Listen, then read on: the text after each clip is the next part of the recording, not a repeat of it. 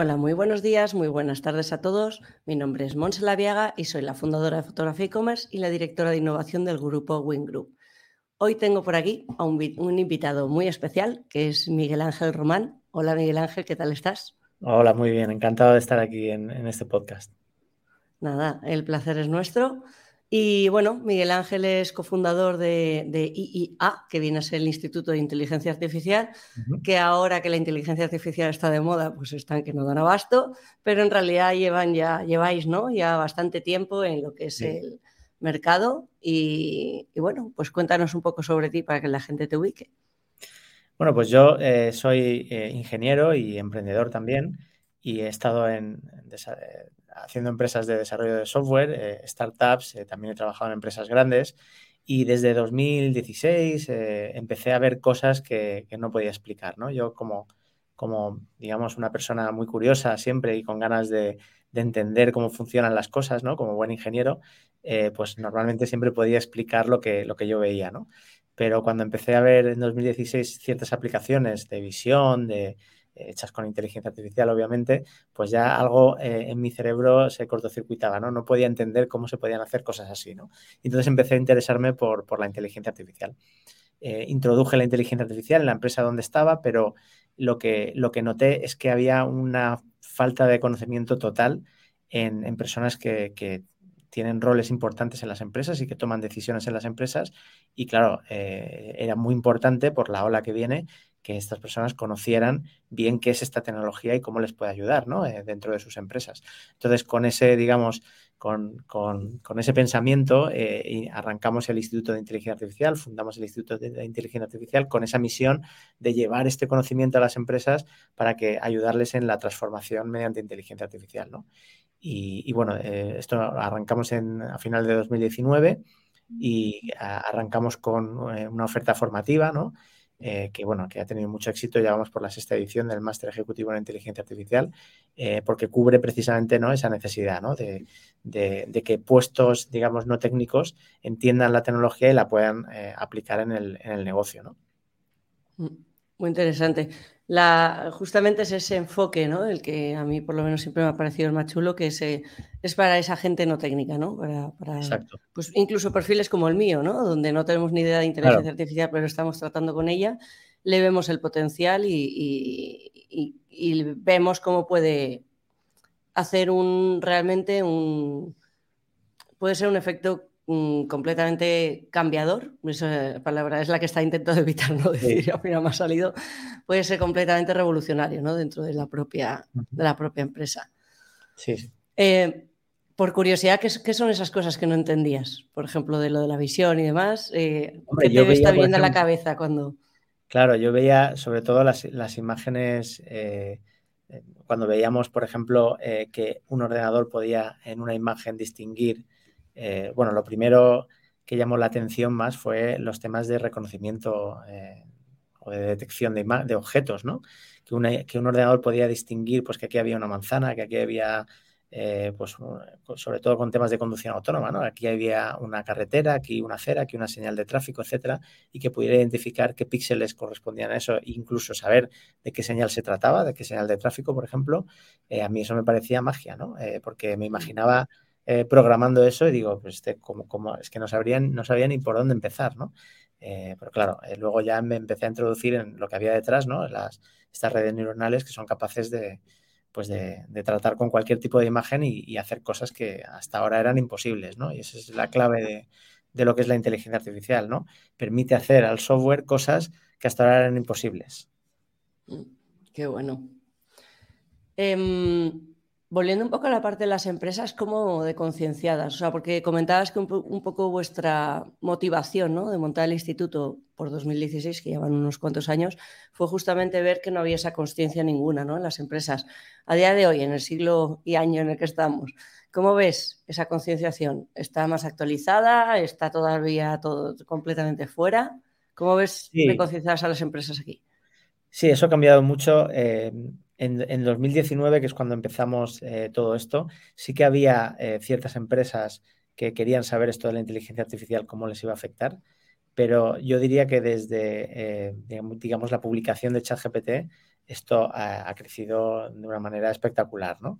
Ahora mismo no hay ninguna empresa donde no esté pensando su CEO ¿no? cómo eh, introducir la inteligencia artificial o cómo le puede ayudar en su negocio, porque es una cuestión ya de vida o muerte. Si no lo haces tú, lo va a hacer la competencia y bueno, es necesario estar al día y, ponerse las pilas en este sentido. Entonces, ahora mismo, eh, desde ChatGPT, digamos, es cuando mm, ha hecho clic en muchos cerebros de decir, ostras, que esto va en serio, esto sí que mejora la productividad o puede eh, automatizar muchas tareas, ¿no? Que eso es lo importante. No, no hay que pensar que esto que hemos creado inteligencia, ¿vale? Eso todavía estamos lejos, pero sí que hemos creado algo que le llamamos inteligencia artificial, porque es un nombre pues, que a nivel de marketing tiene mucho tirón. No hay que pensar que hemos creado inteligencia, pero sí que hemos eh, dado un salto en las cosas que pueden hacer las máquinas y ese salto pues supone eh, un valor económico espectacular. Mm.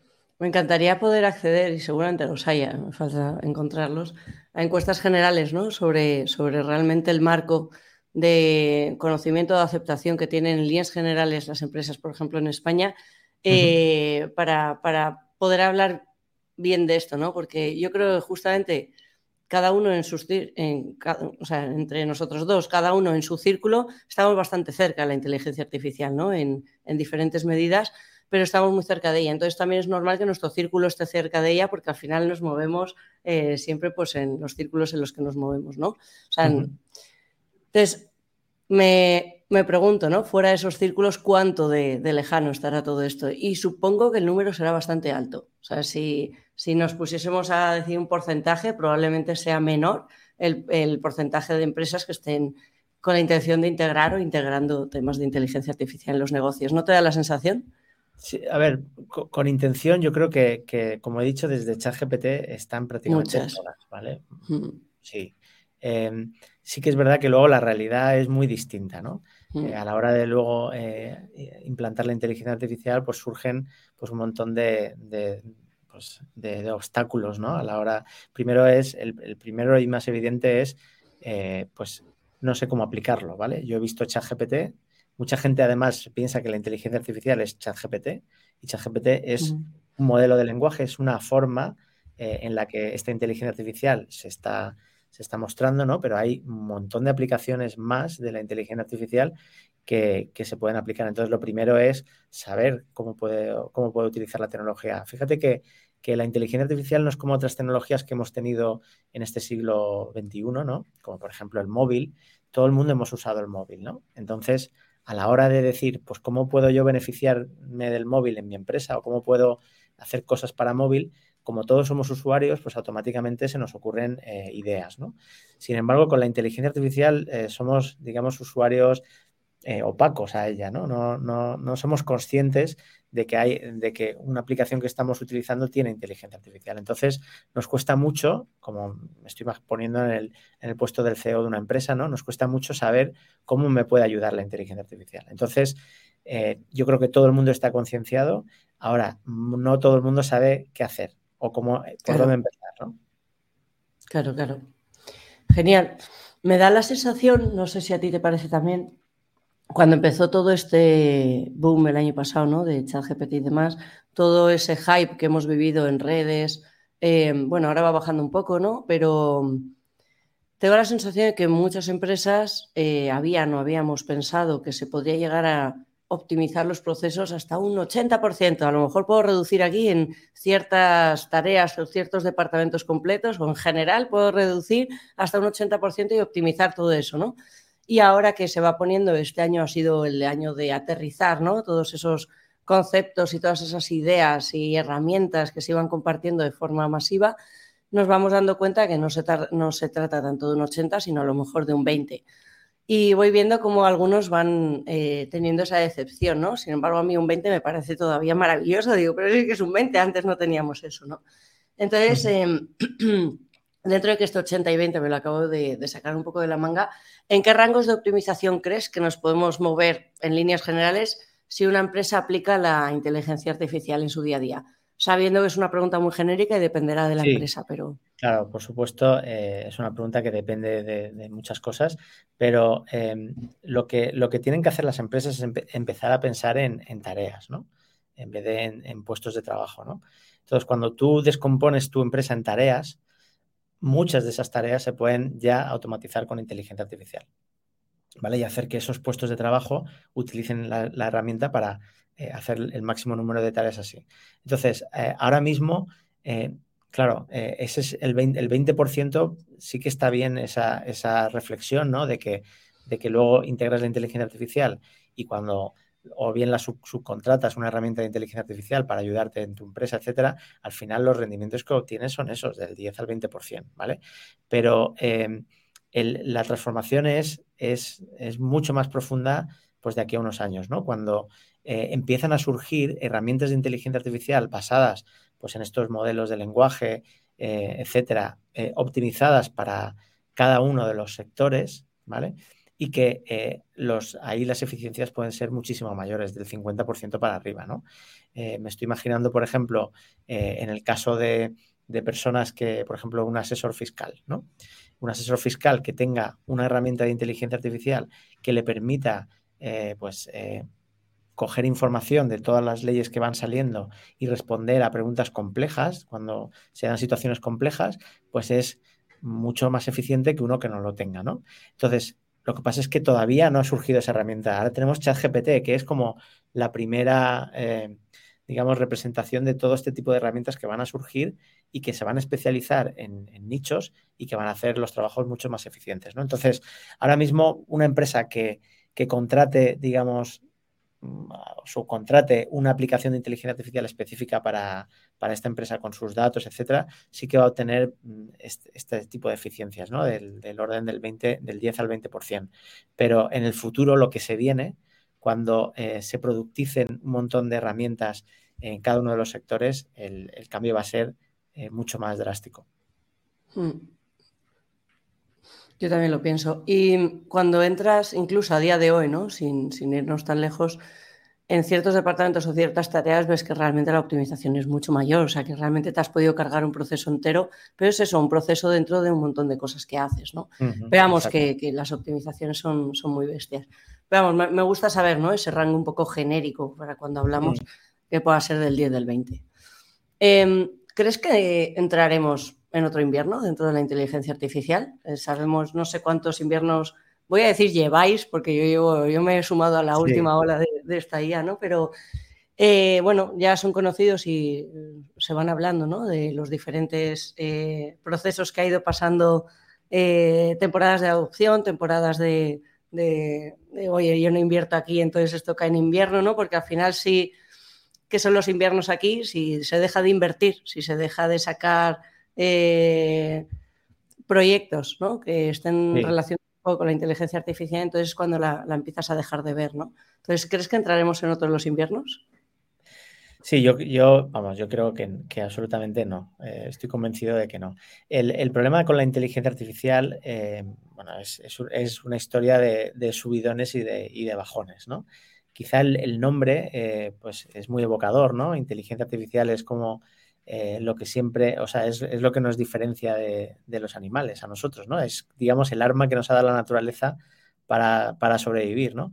Entonces, eh, sí que es verdad que cuando parece que se hace un pequeño avance en inteligencia artificial a lo largo de la historia, eh, enseguida, pues la imaginación o, imaginarnos que podíamos crear inteligencia ha hecho que se generen unas expectativas por encima de lo normal, ¿no?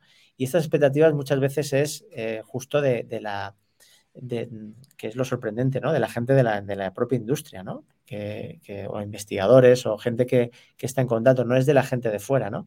Y la gente de fuera, por supuesto, se contagia rápidamente, eh, parece ya que va a llegar la inteligencia y luego no cumple las expectativas y llega este invierno, ¿no? Estamos eh, hablando todo el rato de la AGI que nos va a matar a todos, ¿no? De los apocalipsis. Justo. Yo, yo pienso eh, que eso ha pasado a lo largo de la historia, cuando eh, bueno, empezaba la historia de la computación, parecía que se podía conseguir inteligencia artificial, etc. Eh, yo creo que ahora es diferente. y yo creo que sí que es verdad que el hype que estamos viviendo ahora no puede seguir en el tiempo, ¿no? no bueno, ya se va viendo, ¿no? Cómo, va bajando. Sí, pero yo creo que vamos a entrar en el verano de la IA, ¿no? una época tranquila donde se va a empezar a añadir eh, pues, o, a, hacer que toda esta tecnología que hemos creado empiece a dar valor a las empresas de una manera un poco más silenciosa, con menos, con menos hype, pero la transformación va a estar ahí. Vamos, eso, eso estoy seguro. Em, es un poco lo que pasó en el boom de Internet, ¿no? Que, luego vino una caída, pero eh, Internet ha sido pues, una de las tecnologías más transformadoras de, este siglo, ¿no? Eh, sin embargo, también hubo un, exceso de expectativas y, una caída, ¿no? Eh, en este caso no creo que haya caída porque sí que es verdad que las redes neuronales, que son lo que está alimentando toda esta ola de inteligencia artificial, funcionan, funcionan y dan un valor tremendo y todavía no parece que hayamos llegado eh, al tope. Eso sí, eh, hay mucho hype, es, obvio que hay mucho hype y, sobre todo eh, el problema de este hype es hablar de AGI cuando estamos todavía lejos, ¿no? De inteligencia artificial general y hablar de escenarios apocalípticos, ¿no? yo creo que hay que, ser eh, pues, un poco objetivo y decir, a ver, lo que tenemos ahora, si separara la investigación de lo que tenemos ahora, nos daría para crear un montón de valor en las empresas, ¿no?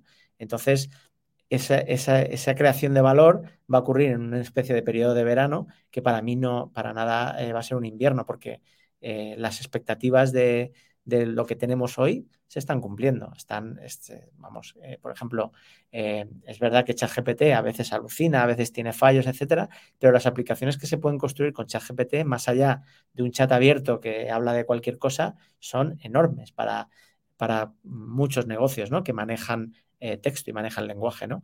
Entonces, yo creo que vamos a pasar un periodo no de invierno, sino de verano, tranquilo, a lo mejor sin, con menos hype. Ahora podríamos estar en la primavera, donde todo está en efervescencia, ¿no? Vamos a pasar un periodo de verano, pero que, va a aportar, que, la IA va a ser un elemento clave de transformación de, las empresas y en general de la economía, eh, para mí es evidente. Sin tanto hype, pero lo, va a ser. Yo también lo creo. Al principio yo comparaba mucho un poco como lo has comparado tú, ¿no? Con, Internet. O sea, cómo nos ha cambiado la vida, el mundo, la cultura, la forma de trabajar, de movernos, incluso de relacionarnos con los nuestros con Internet ha sido, bueno, lo ha globalizado, ¿no? Pues con la inteligencia artificial eh, yo creo que es completamente comparable porque es transversal y vamos viendo eh, cómo eh, puede afectar a todos los sectores en diferentes medidas, ¿no? Y yo estaba viendo ya, estaba notando cómo el hype se iba yendo y estaba pensando, ¿no? Reflexionaba si habría este invierno o no, entendía que esta, este año iba a ser y el siguiente todo de irlo aterrizando y de ir aplicando todo lo que tenga sentido irse aplicando poco a poco en las empresas, pues sabemos que luego esto parece que hoy ya puedes cambiar el mundo, pero hasta que lo consigues un poco implementar, pues cuesta. Pero luego me entero o veo ¿no? que, que mm, ChatGPT, eh, bueno, que GPT-4 está a punto, en dos semanas, lanza toda la parte multimodal que integra voz, que integra eh, audio, que integra imagen, o sea, visión. No te va a poder ver y escuchar, por así decirlo, ¿no? Y, mm, y es que es inevitable que vuelva a haber otra vez o todo, un, eh, todo un revuelo, ¿no? Y en cuanto suelte Google, Gemini y demás, o sea, es un o sea, es quizás ya no nos sorprenda tanto como nos sorprendió el año pasado, pero o sí, no lo sé, yo creo que no nos va a dejar de sorprender durante un, durante un tiempo, ¿no? Entonces yo creo que ese hype que ahora estábamos bajando enseguida volverá a subir porque se van encargando, pues eso, OpenAI, Google, etcétera, de irnos sorprendiendo, ¿no? Pero también yo creo que es una rueda que no puedes parar. Sí, yo creo que estamos todavía en pleno hype. Yo, yo no creo que haya bajado el hype. Sí que es ah, verdad que, a lo mejor desde, desde GPT-4 pues no hemos tenido así eh, un anuncio fuerte, pero yo que sigo el sector siguen habiendo bastantes avances, ¿vale? Mm. Yo creo que, el hype parará pues cuando, digamos, herramientas como ChatGPT o DALI 3 o la multimodalidad, etcétera, ya eh, las asumamos como herramientas que, que, están disponibles para todos y ya no nos provoquen el efecto wow, ¿no? Lo que provoca el high es el efecto wow, cuando tenemos algo nuevo que no hemos visto antes, y entonces ya nuestra mente humana extrapola y ya em, viaja más lejos de lo que debería viajar, ¿no? Eso es un poco hype. entonces yo creo que todavía estamos en, ese hype, yo no considero que haya bajado, pero yo mm. creo que si, si llega este verano que, del que hablamos, yo creo que será pues a mitad de 2024, yo creo que tenemos todavía margen para seguir eh, avanzando y, sorprendiéndonos ¿no? con, esta tecnología hasta, el, hasta que llegue, hasta que la, digamos, la asumamos como ya habitual, que es lo que un poco lo que pasó con ChatGPT, ¿no? Cuando salió era increíble eh, y era, estaba basado en GPT-3, ¿no? Y ahora que tenemos ya GPT-4 y que también fue un, salto ¿no? en, la capacidad, cuando usamos ahora GPT-3 nos parece ya que no tiene la misma calidad, porque ya nos hemos acostumbrado a GPT-4, ¿no? Eh, mm. y es, lo, que, lo que va a pasar con todo esto, ¿no? Va a llegar un momento donde el ritmo de avance ya no sea tan, tan rápido, no, esté, no, se esté acelerando como ahora, y entonces pensemos que, esto está parado, ¿no? Pero, pero para nada, porque como hemos dicho, el, valor que da lo que ya tenemos hoy para las empresas es enorme. Y, y mm. la introducción en, las empresas y en los procesos, etcétera, será tan rápido como, como las empresas puedan, ¿no? O como la sociedad pueda. Eso es. Vale, por cambiar un poco de tercio, eh, quería preguntarte un, sobre, un poco sobre el tema de los sesgos. Eh, me gustaría hablar de ello y sobre todo qué nos podemos encontrar en la IA y si hay algo que evitar, ¿no? Y, el, y te digo el por qué te hago esta pregunta. Yo al final estoy en toda la parte más, de, más visual, ¿no? Es la parte que más me gusta, aunque no, discrimino otras porque al ser mujer de negocios, pues obviamente me interesan muchas patas ¿no? de la inteligencia artificial, la parte productiva, la parte, en fin. Pero me encuentro, por ejemplo, cuando voy a hacer una imagen eh, donde yo pongo CEO, pongo boss o pongo algo, me sale todo el rato eh, señores con traje. Y no deja de ser eso un sesgo, ¿no? De que un jefe o un o un CEO es eh, una persona, una vestida en traje, que ya me hace gracia, y otra que sea siempre varón, ¿no? Entonces, eh, bueno, se ha hablado bastante sobre el tema de los sesgos, que en el fondo los sesgos que tiene la IA son los que tenemos los humanos, ¿no? al final se alimentan nuestros propios datos, pero me gustaría eso, que, que, ¿cuál es un poco tu visión sobre esta? ¿Qué te has encontrado? Que si hay que mm, luchar, entre comillas, con, con ello de alguna forma.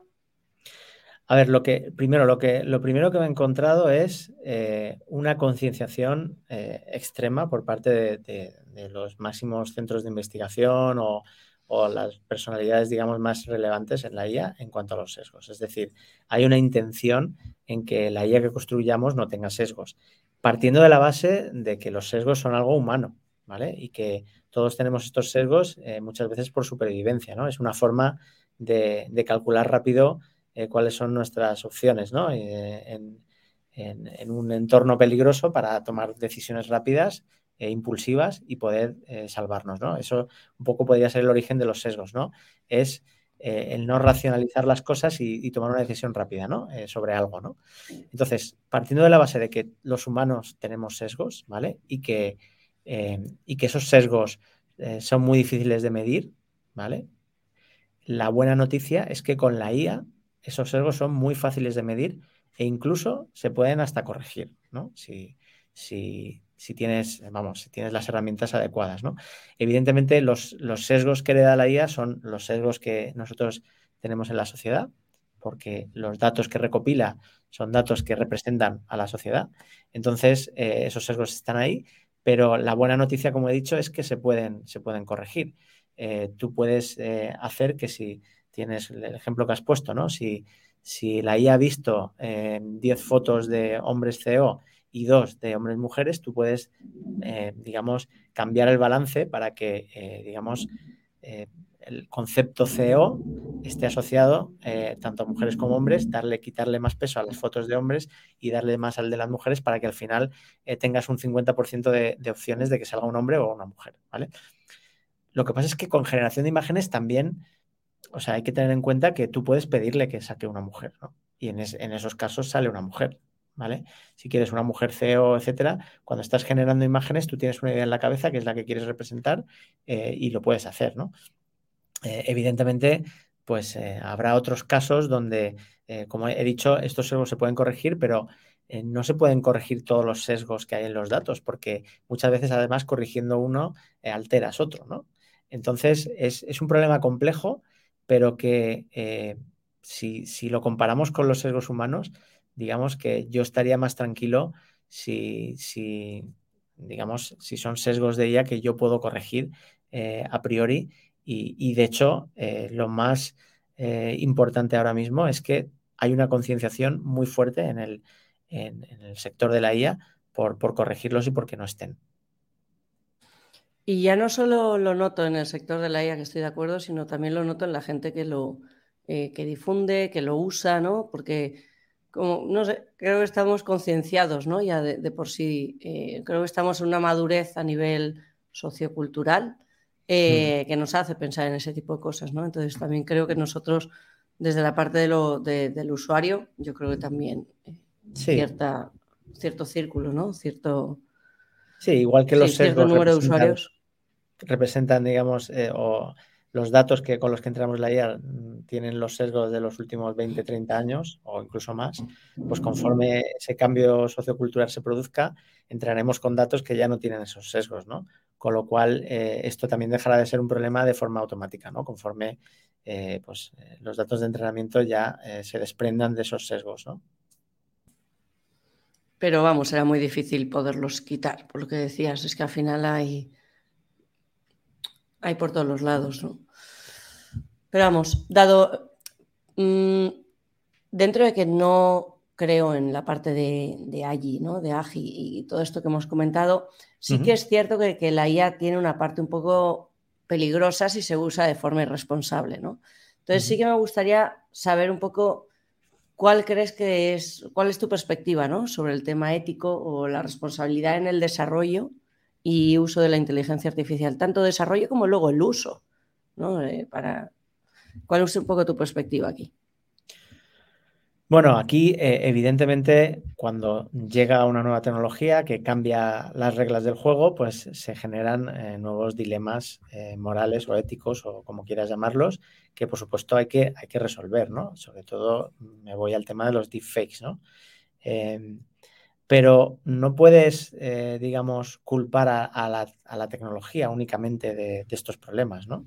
Es como si poniendo otra vez el símil de Internet, en el año 2000, cuando empezaba a crearse todo lo Internet, digamos, no, tenemos que, regular Internet porque alguien puede utilizarlo para pederastia, ¿no? Por ejemplo. Eh, es decir, no, vamos a regular para que la pederastia esté prohibido con o sin Internet, ¿no? Pues esto tiene que ser lo mismo, ¿no? Eh, vamos a ver qué, nuevos mm, casos se presentan eh, con la inteligencia artificial y vamos a regular esos casos para que sean un delito. Es decir, que coger una imagen y completarla para desnudar a alguien, esto tiene que ser un delito. Si antes no se podía hacer eh, y no se había contemplado, ahora sí que se puede hacer y es un delito, pero no, no demonizar a la IA, ¿no? Porque la IA tiene otros miles de usos eh, que, aportan mucho valor y, y mejoran también la vida de las personas, ¿no? Estoy pensando en, por ejemplo, en, temas médicos, ¿no? De salud que puedan mediante la, inteligencia artificial podemos podamos tener una medicina preventiva donde todos los años de manera muy barata podamos chequearnos y detectar cosas que a lo mejor no las íbamos a detectar hasta que ya son un problema, ¿no? Eh, e, es decir, hay muchas, muchas aplicaciones de la inteligencia artificial que nos benefician a, mucha gente. Y evidentemente hay ciertas aplicaciones que pueden perjudicar eh, a las personas. Pues regulemos esa, no regulemos la IA, vamos a regular eh, es como no, regulemos eh, Internet, sí que vamos a regular el, uso de Internet para eh, evitar pues, la pederastia o evitar la manipulación, es decir, todas estas cosas. Luego, otro, otro de, los, de, los temas es que la IA muchas veces se, le responsabiliza de muchos problemas que, no son de la IA, ¿no? la IA juega un papel aquí muy indirecto, ¿no? por ejemplo, cuando hablamos de, de, temas de salud mental, porque TikTok, por ejemplo, engancha mucho. Bueno, vamos a ver, vale que habrá una inteligencia artificial, digamos, diciendo qué contenido eres más probable de ver o no, ¿vale? Pero ese no es el origen del enganche. El origen del enganche es el tipo de contenido, la forma de consumirlo y, el, y, la, y la, accesibilidad a ese contenido, lo, fácil que es acceder, ¿no? Eh, y eso lo trae Internet, ¿no? Lo trae la sociedad en la que hemos decidido vivir, eh, que está hiperconectada, ¿no? Entonces, no es culpa de la inteligencia artificial. Lo que pasa es que últimamente parece como que, da miedo todos estos cambios que se están viendo y todos los problemas relacionados con la tecnología se achacan a la inteligencia artificial cuando todos no son, ¿no? Yo sí que estoy a favor de regular casos de uso de inteligencia artificial. Eh, no estoy a favor de regular la inteligencia artificial en general como, como tecnología porque eh, cuando, cuando, eh, cuando haces una cosa así, eh, pues estás, digamos, poniendo palos a, otra serie de aplicaciones que sí que son muy útiles para, la sociedad, ¿no? Mm. Desde luego. Luego, en líneas generales, de cara a la implementación ¿no? que, muchas empresas estamos eh, haciendo ¿no? para toda la parte de integrar la inteligencia artificial en nuestros procesos de la mejor forma que queramos, de que creamos, ¿cómo crees que las empresas pueden fomentar esa colaboración efectiva entre, entre los diferentes departamentos o equipos que tengan? Pues ya sean equipos de datos, de desarrollo, de negocio. Eh, ¿Cómo crees que debería una empresa aproximarse a toda esa parte? Bueno, yo creo que, lo primero es que todo el mundo tiene que saber lo que se puede hacer con la inteligencia artificial y lo que no, ¿no? Esa es la primera pregunta que deben responder desde cualquier empresa. Porque una empresa conoce muy bien su negocio, entonces si conoce la otra parte, que es eh, lo que se puede hacer con la tecnología, va a encontrar la intersección muy rápida. ¿no? Eh, eso es lo primero que tiene que hacer. La gente de negocio tiene que conocer lo que se puede hacer con la tecnología y saber priorizar ¿vale? En función de dónde esté, que va a dar más valor, que va a dar menos valor, etcétera. Eh, y luego, claro, la formación para la gente técnica para que sepa eh, pues, hacer lo que la parte de negocio le pide, pues también es fundamental. Sí que es verdad que para la formación de la parte técnica no es tan complicado como, como, a lo mejor parecía al principio, ¿no? Parecía que había que, que formar a todos los ingenieros en inteligencia artificial. Es decir, cualquier ingeniero de software digamos, eh, que con experiencia, eh, le, es muy fácil pasarse a la inteligencia artificial, entender bien y, poder eh, ser un ingeniero de, Machine Learning o de inteligencia artificial rápidamente. No, yo, no, yo no estoy viendo, como al principio sí que se pensaba, que la transición sea, sea difícil. ¿no? me parece que es más difícil la transición de la gente de negocio que piense en, términos de, un mundo donde la inteligencia artificial pues, eh, puede automatizar cosas, eh, qué es lo más prioritario para, cada empresa.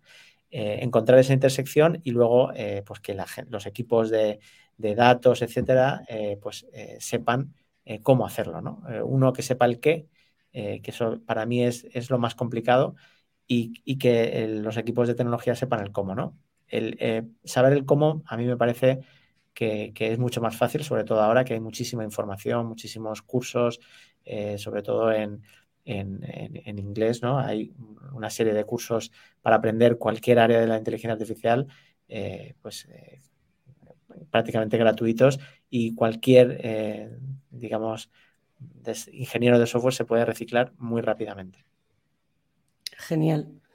Y mm, luego no es, o sea, lo vamos viendo, ¿no? Mes a mes, semana a semana, cómo va evolucionando esto a toda pastilla. Eh, ¿Cuáles son algunas de las tendencias más emocionantes que ves un poco en el horizonte en términos de avances de la inteligencia artificial? ¿Qué nos viene? Bueno, pues yo lo que, lo que, lo que veo que más, más ilusión me hace es eh, el cambio de paradigma en cuanto a la relación con, un ordenador, ¿no? Lo que es un ordenador. Eh, hasta ahora, pues los interfaces pues nosotros éramos los que nos teníamos que adaptar a los interfaces, el teclado, el ratón, las pantallas, etcétera, y veo cada vez más cómo eh, se va cumpliendo que con estos modelos de lenguaje tipo ChatGPT, cada vez esa interacción se va a basar más en, bueno, primero en el texto, ¿no? En pedir lo que tú quieres, pero en el futuro, evidentemente, eh, hablando, ¿no? Directamente, cuando los modelos en tiempo real puedan eh, coger tu voz y traducirlo en acciones, ¿no? creo que es el interfaz del futuro, ¿no? Lo estamos empezando a ver ya con, con ChatGPT, que ya tiene una opción para eh, que el diálogo sea eh, pues como hacemos los humanos, ¿no? Con, audio en vez de con texto escrito. Eh, y, yo creo que eso va a avanzar mucho más, ¿no? estamos viendo ya como Windows está integrando esto, Google también lo está integrando, y creo que los interfaces del futuro van a ser todos basados en, lenguaje natural. Y eso para mí es un cambio muy profundo, ¿no? De, de nuestra relación con las máquinas, ¿no? Eso es una de las cosas que, que veo que, están cambiando o que van a cambiar en los próximos, eh, en los próximos meses o, el próximo año, ¿no? que se va a ir transformando esto. Y luego, desde el punto de vista más de, investigación, em, a, mí me interesa mucho eh, las capacidades de estos modelos de lenguaje eh, y, sus capacidades para razonar. ¿no? Esto es una cosa que está muy en debate, ¿no? si razonan o no razonan estos modelos. Eh, mucha gente de la comunidad científica dice o demuestra que no razonan. otros dicen que tienen un nivel de razonamiento pues muy, muy bajo, que imitan el razonamiento pero no están razonando. Pero claro, puede llegar un punto en que esa imitación del razonamiento converja con el razonamiento en sí, ¿no? Entonces a mí me interesa mucho saber si estos modelos de lenguaje, es decir, si, si, eh, si hemos llegado al, tope, al techo de lo que podemos hacer con los modelos de lenguaje, o todavía eh, podemos eh, avanzar aún más, es decir, si GPT-5 puede ser mucho mejor que GPT-4 y tener ese salto que hemos ido viendo hasta ahora, ¿no? De GPT-2 a GPT-3 fue un salto increíble, de GPT-3 a GPT-4 también fue un salto. De GPT-4 a GPT-5 tenemos margen de mejora. Para mí, eh, responder a eso eh, va a ser muy determinante para, ver si realmente nos estamos aproximando a la AGI o no. O ya con los modelos de lenguaje hemos tocado un techo, eh, esto nunca va a poder razonar, sí imitar el razonamiento y, dar un montón de valor para, muchas cosas, pero por supuesto no, se aproxima, no converge a una inteligencia más general o una inteligencia pues como la que tenemos nosotros. Vale, y por traerlo un poco más a tierra y a nuestro eh, día a día, ¿no? Y para la gente que nos escucha, ¿podrías compartir algún ejemplo que creas interesante, alguna aplicación que pueda tener la inteligencia artificial, sobre todo en el ámbito de, del e-commerce y del marketing digital? Sí, bueno, para, el e-commerce, eh, desde luego los sistemas de recomendación, que es algo que, bueno, que los hemos tenido desde hace tiempo eh, y están hechos con las mismas técnicas de inteligencia artificial, aunque la gente a lo mejor no, es consciente, y que permite, pues, por ejemplo, recomendarte eh, cosas en Netflix, eh, contenido en Netflix o, en una tienda en Amazon, etcétera. esos, bueno, esos tienen un potencial tremendo, ¿no? Ahí es donde más está afectando en el e-commerce la inteligencia artificial.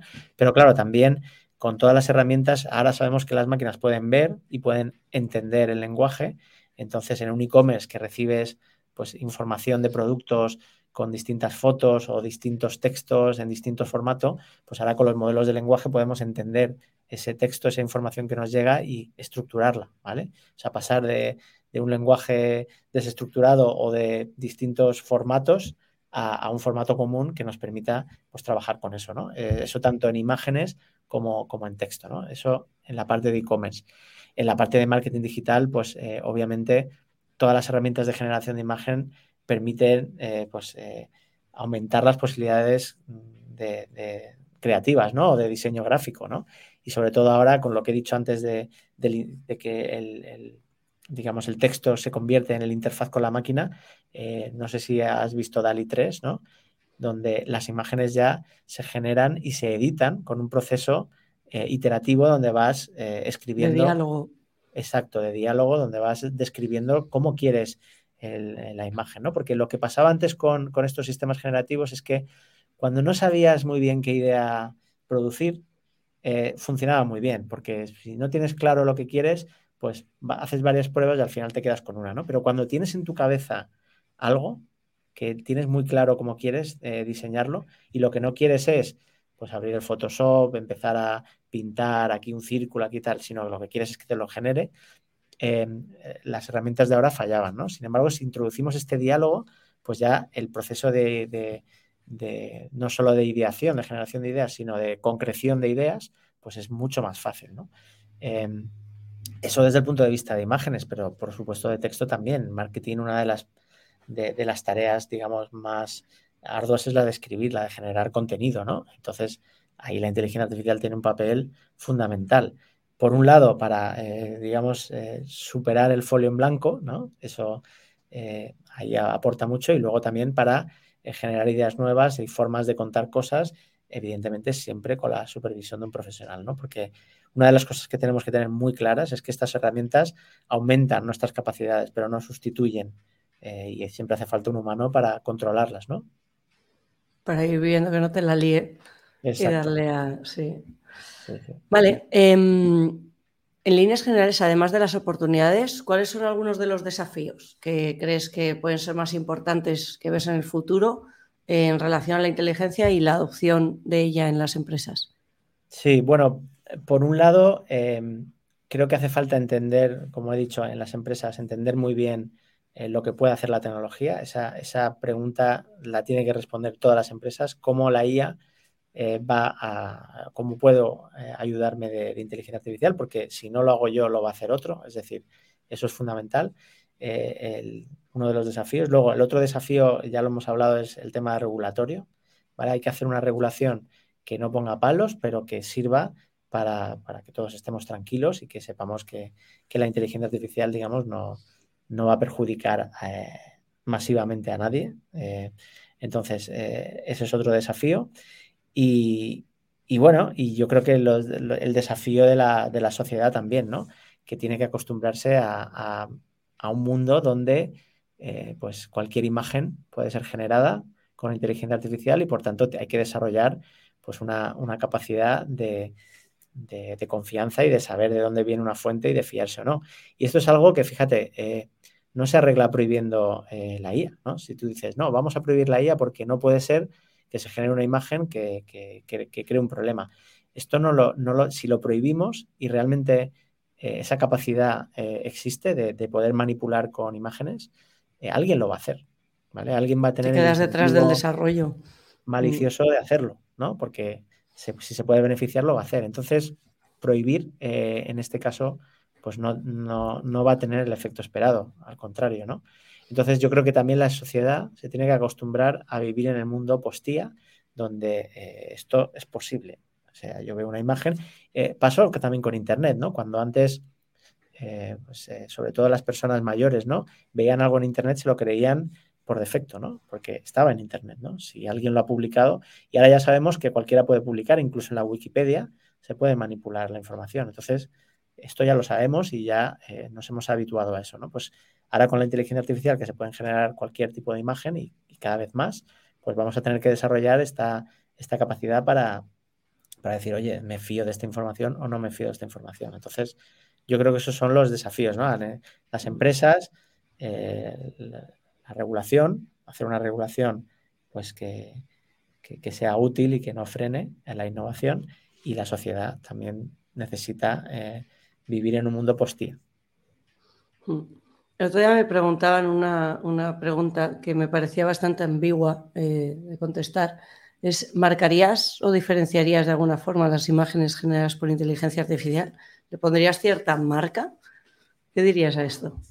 A ver, se, puede hacer, porque, bueno, de hecho, eh, sí, Dali lo hace, pone su marca de agua, pero las marcas de agua se pueden eliminar, ¿vale? Entonces, al final, el que tiene intención maliciosa, o la va a eliminar o va a crear su propio modelo de generación de imágenes que no tenga esa marca de agua, ¿no? Entonces, eh, bueno, se puede poner, pues como decir, bueno, esta imagen, cuando tú quieres decir que esta imagen la has generado y no te importa que eso se sepa, está bien tener esa marca de agua, pero si es para, para eh, que los, digamos, los destinatarios de esa imagen se fíen o no se fíen de la imagen, yo creo que, va a ser muy difícil, ¿no? Mm. Porque al final si se puede quitar y, y hay una intención un, beneficio en quitarla, aunque sea maligno, pues se va a conseguir, ¿no? Otra de las cosas que se está hablando mucho es al contrario, ¿no? Como sabemos que se pueden generar muchas imágenes y cualquier imagen es, generada, pues vamos a hacer que las imágenes que se generan de una fotografía, a partir de una cámara, por ejemplo, estén firmadas digitalmente, de manera que yo si veo una imagen y tiene la firma de Canon o de Sony o de cualquier fabricante, digamos, de los que de los que pueden eh, hacer cámaras de fotos confiables, pues yo me fío automáticamente porque sé que, esa imagen no ha sido manipulada ni generada ni nada, porque eh, me fío del, certificado digital que tiene de Canon de que eso ha sido hecho con una cámara sin manipular. ¿no? Eh, eso podría ser una opción. ¿no? y aquí vamos a lo mismo, siempre que sea un sistema seguro y que no sea manipulable. ¿no? Entonces, en vez de tratar de identificar qué imágenes son generadas con IA, vamos a identificar qué imágenes que no son generadas por IA, ¿no? Con lo cual te mm. puedes fiar porque ha sido, es una fotografía eh, válida, ¿no? A mí me parece muy difícil, por esto me recuerda un poco a los inicios del retoque fotográfico, ¿no? Cuando se, tendía a retocar de más, ¿no? Eh, ya sea el cuerpo, pues para poner eh, más pecho, menos cintura, ¿no? Se ponían las, piernas así de delgadas, ¿no? Y ahí ya se hablaba, hay que marcar o no hay que marcar cuando imagen es mentira, ¿no? Está retocada en exceso. Ahora la moda está en un retoque bastante más, más natural, no, tan exagerado como, como, de aquella. Pero en realidad eh, las imágenes ya llevan un, un toque de, retoque fotográfico, ¿no? Que puede ser más o menos exagerado en función de, la intención de la imagen. Y nosotros, por ejemplo, que tenemos totalmente integrado en nuestros procesos eh, la generación de imágenes, hacemos un mix muchas veces de una fotografía real y una fotografía de inteligencia artificial. Entonces esa como la marco, de un lado, del otro y sobre todo de un ¿y qué más da? O sea, ¿y qué más da de dónde se haya generado si al final lo que el usuario está viendo, aunque eh, haya salido de un banco de imagen o haya salido de Midjourney o haya salido de no sé qué IA, eh, ¿qué más da si al final lo que el usuario está recibiendo es real? ¿no? O sea, quiero decir que no es engañoso. Otra cosa es que ya me digas que una, una imagen publicitaria, o sea, una imagen de un periódico que está eh, transmitiendo el concepto de una noticia, esa sea mentira y por ello me desinforme, ¿no? Pero esto es lo que decías, dices, si va a mala intención, da, va a dar igual, porque la marca se la saltará de una forma u otra. Entonces a mí me parece complejo también. y luego con esto de los deepfakes también hay que tener en cuenta que, no solo es la, manipulación de una fotografía, sino eh, tu canal de distribución, ¿no? El potencial que tengas para, difundir una imagen. ¿no? Mm. Eh, una cosa que permite la IA es generar imágenes de forma muy barata, ¿no? Eh, pero la manipulación de imágenes, como tú has dicho, lleva ya mucho tiempo, ¿no? Lo de eh, en, el mundo de la moda se ha utilizado, pero en otras cosas también se podía manipular una imagen y hacer pensar pues, que algo estaba pasando cuando no estaba ocurriendo, ¿no? Sin embargo, hay una, una, cadena de confianza, ¿no? Cuando en el contenido que consumimos que ahora tienen mucho más valor, ¿no? me fío de esta foto si viene de esta fuente, ¿no? Eh, y eso cada vez va a tener pues, más importancia, ¿no? Mm. Vale, y ya por ir acabando, no te quiero robar más tiempo. ¿Algún consejo dentro de que hemos hablado ya un poco de cómo crees que las empresas deberían enfocar un poco todo este tema de la inteligencia artificial y demás? Pero con algún consejo que nos puedas dar, ¿no? Para las empresas que, que estamos intentando, que estén intentando meter toda la inteligencia artificial en sus procesos o en su cultura, ¿no? que también me parece importante.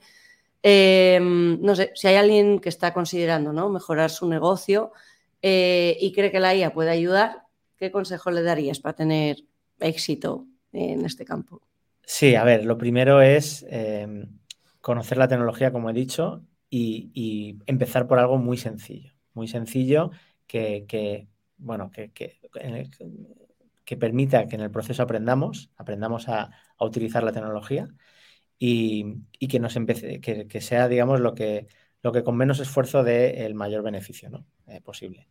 Eh, eso sería lo primero y a partir de ahí ir aprendiendo e ir eh, pues introduciendo la tecnología en, la empresa. También, pues aquí hay dos formas de utilizar la, la, IA, ¿no? Una es con tus propios datos, entrenando tus modelos y digamos, haciendo aplicaciones que solo puedes hacer tú, porque solo tú tienes tus, propios datos.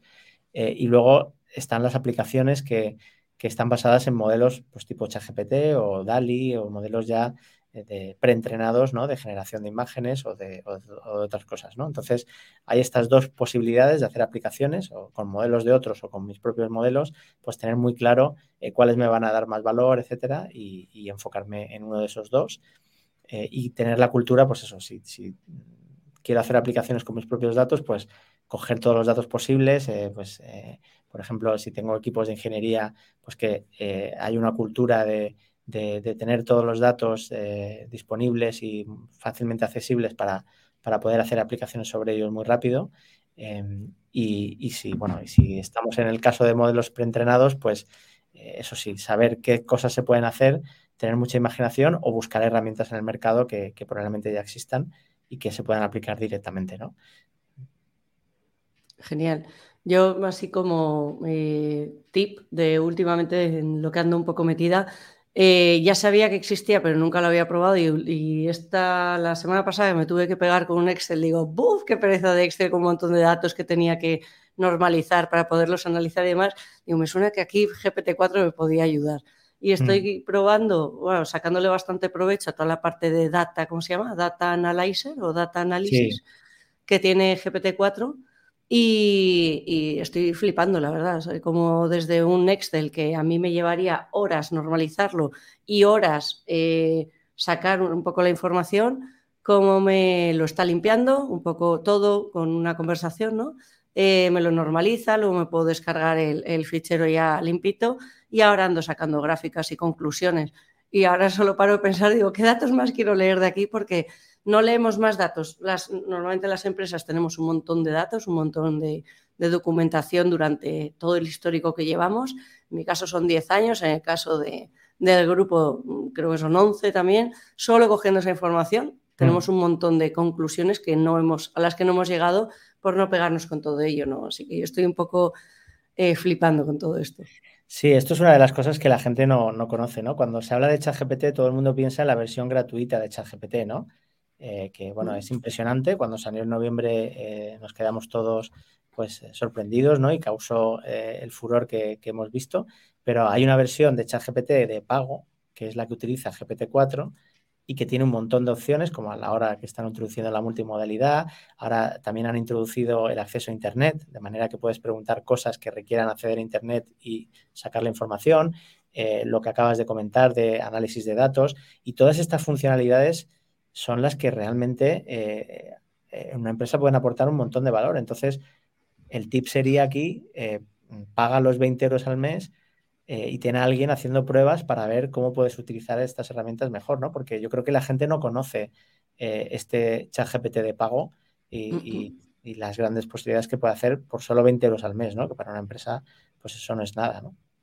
Mm. Y lo de la conexión a Internet, yo creí que se conocía más y me doy cuenta que eh, mi propio equipo de gente de, programación ¿no? dentro del grupo que yo creí que estaba puesta, de repente el otro día me dicen, ah, pero no, la pena es que no se puede conectar a Internet. Digo, ¿cómo que no se puede conectar a Internet? Claro que se puede con GPT-4. Y veo que no llega, digo, pero si se supone que estás bastante metido y, te sorprende, ¿no? Porque justamente por esto, al final, y, lo que pasa es que el día a día nos come, y nos come y nos quedamos en la superficie porque no, no logramos, ¿no? Sacar el, tiempo que aquí se le podría llegar a sacar para llegar, llegar realmente lejos. Pero bueno, ahí estamos, la misión de todos de poder cambiar esto. Exacto. Pues oye, genial, Miguel Ángel, ha sido un auténtico placer. No sé si quieres añadir algo a nuestros queridos oyentes que nos no, bueno, el tintero. Que estamos viviendo pues unos tiempos eh, súper emocionantes, ¿no? Cuando hay un cambio así y que, vamos, que hay que subirse a la ola eh, porque eh, los beneficios que nos puede traer a todos, o sea, yo pienso en en, la ayuda ¿no? que nos han, que han supuesto pues, la introducción de ordenadores, Internet a lo largo de la historia y cómo vamos avanzando y, vamos viviendo cada vez mejor todos como sociedad. Y esto es otra de esas cosas que, digamos, que, hemos inventado y que nos pueden hacer la vida mejor. Y, yo solo lo veo así, ¿vale? Yo no veo tanto los peligros que obviamente existen, pero yo cuando veo una tecnología así pienso en, en, lo que nos puede facilitar la vida, ¿no? Y me gustaría que esa, que, esa forma de pensar eh, se trasladara pues, a, todos los estamentos y obviamente los, peligros pues hay que tenerlos en cuenta, pero, eh, pero también hay que ser positivo y confiar un poco en el ser humano, ¿no? Mm. Y que si nos genera algún problema ya le encontraremos la solución como hemos hecho históricamente, pero no por ello hay que dejar de seguir avanzando, ¿no? Opino exactamente igual. Perfecto, Miguel Ángel. Pues nada, oye, si alguien se quiere hacer el máster, pues ya estáis a tope, pero seguro que esta, con esta sexta edición eh, lo petáis, habrá una sexta, una séptima y una octava seguro. Así que os animo a todo el mundo también a suscribiros. Eh, hacéis contenido interesante también. Y, nada, si alguien te quiere contactar, ¿por dónde te pueden coger? Pues bueno, eh, yo, yo escribo, tengo una newsletter en, que es gratuita en el Instituto de Inteligencia Artificial que se llama Explicable y allí voy eh, publicando eh, pues, información sobre tendencias o sobre cosas que pueden cambiar, sobre todo el mundo de los negocios, ¿no? Cómo pueden impactar, pues, por ejemplo, el último he hablado de los modelos open source, ¿no? Que pueden hacer la competencia un poco a, ChatGPT y lo, y lo, que saque Google, etcétera. Y hago análisis un poco de la, de la situación y, por supuesto, me pueden contactar a través del Instituto eh, de Inteligencia Artificial, preguntad por mí en la web es iia.es, eh, muy sencilla, muy cortita, y allí pues eh, tienen toda la información de contacto para, contactarme. Perfecto. Nada que ver con fotografía y e-commerce, que yo a veces cuando lo, escribo en el, en el móvil digo, madre mía, me pasé con el dominio de largo. y ya. Perfecto, Miguel Ángel, pues lo dicho, muchísimas gracias por tus aportaciones, creo que ha quedado súper interesante y espero que os haya gustado a todos vosotros que estáis detrás y nos vemos, ya sabéis que la recurrencia no, ya no digo que es semanal porque a veces es un, tarda un mes en volver, a veces tardo 15 días, a veces tenemos, voy como, como me voy pudiendo organizar, pero habrá otro, habrá muchos más, así que nos vemos detrás del micro y esas cosas. Os mando un abrazo a todos, muchas gracias. Gracias, Monse. Un saludo a, todos tus oyentes. Adiós. Hasta luego.